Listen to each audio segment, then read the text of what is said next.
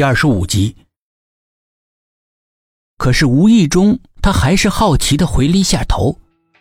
那个男人仓皇的躲进一个门洞里，就是那么一瞥，苏应真就已经看清了那个中年大叔，胳膊上还带着一个黑袖章，那是家里死了人才需要带的纪念死者的标记。苏应真越发好奇，正在办丧事儿中，居然还有这种不耻的行为，心里面立刻为死者不值，三步并作两步的冲到那个门洞前，正好那个男人正准备探出头向外张望，碰到苏应真的目光如炬，差点吓得跪在地上，全身瑟瑟发抖的看着他。为什么要跟着我？苏应真冷冷的问。那个大叔犹犹豫豫的看着他，能不能换个地方说话？边说话还边向四周打量，好像很害怕别人看见。他的举动一下子勾起了苏应真的好奇心来，点点头，随着大叔来到了一间咖啡厅里。出乎意料之外的，大叔竟然给他点了一杯牛奶。苏应真有些不解的看着他。长身体喝牛奶比较好，大叔和蔼的说：“快切入正题吧。”大叔又似乎陷入了犹豫之中，带说不说的，弄得苏应真心里面更是痒痒的。你不说的话，我就走了啊！苏应真欲擒故纵，啊，别呀！那个男人一把抓住他的手，像是下了很大的决心一样。我说：“我就住你家对门，我叫陈雄，我的老婆叫董银。”只这一句话，苏应真就呆住了。你也知道我老婆刚刚死掉了吧？大叔的心情看起来很沉痛，才说了这么几句话，眼眶就红了。我对外说我们家。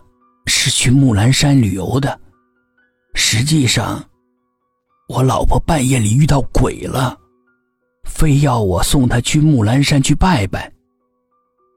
一路上呢，我们都很顺利，眼看就要到目的地了，却突然出现了一群乌鸦，黑压压的停在车子上，连挡风玻璃上全被那些畜生给覆盖了。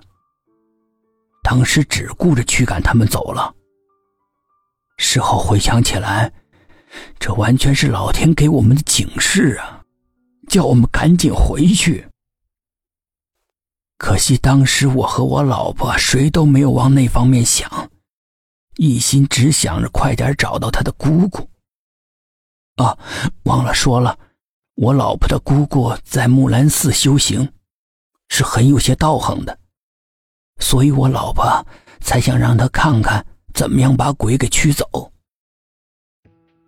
我和我老婆费了九牛二虎之力，总算是把乌鸦给赶走了。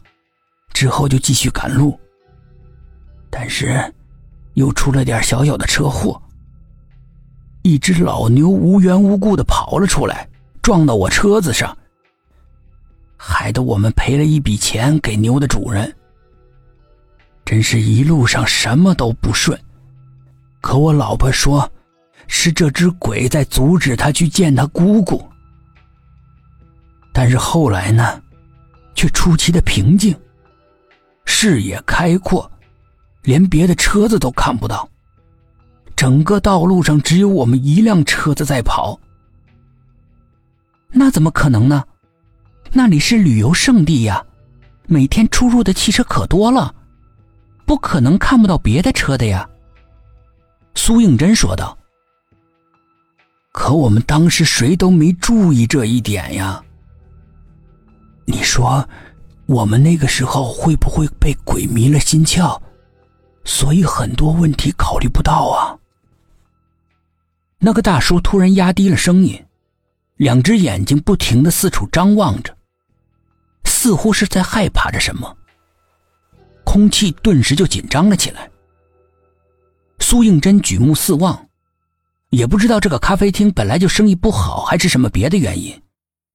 整个咖啡厅里面就只有他们两个顾客，冷清的，让人想马上离开。